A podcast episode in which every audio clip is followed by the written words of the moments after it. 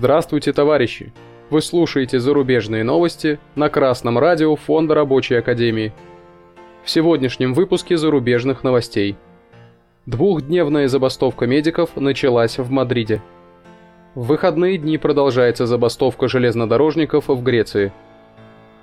Мир-24 сообщает, что в Мадриде проходит двухдневная забастовка медиков.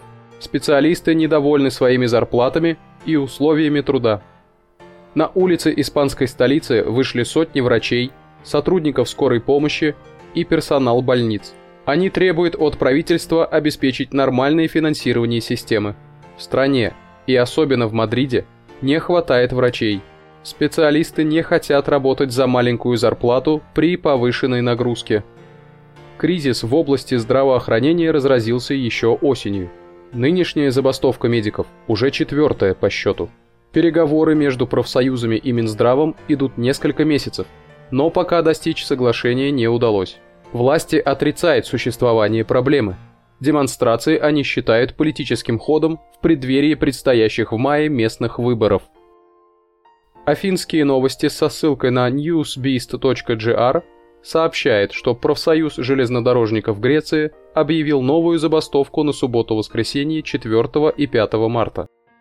Остальные виды транспорта будут работать в обычном режиме, в том числе поезда метрополитена. Движение поездов приостановлено с полудня среды 1 марта после трагической аварии в Темпе. Профсоюз железнодорожников Греции объявил, что будет подготовлен меморандум со всеми вопросами по железной дороге. Будет также запрошена немедленная встреча с Министерством транспорта и лидерами политических партий, которая должна пройти не позднее, чем на следующей неделе. На ней планируется обсудить вопросы безопасности железнодорожного транспорта. Предприятие, целью деятельности которого является извлечение прибыли, не застраховано от пренебрежения безопасностью и здоровьем как работников, так и потребителей, потому что обеспечение повышения качества и безопасности – это огромная статья расходов. Поэтому именно работники должны и могут бороться с жадностью и беспринципностью собственников ради безопасности и высокого качества производимых товаров и услуг.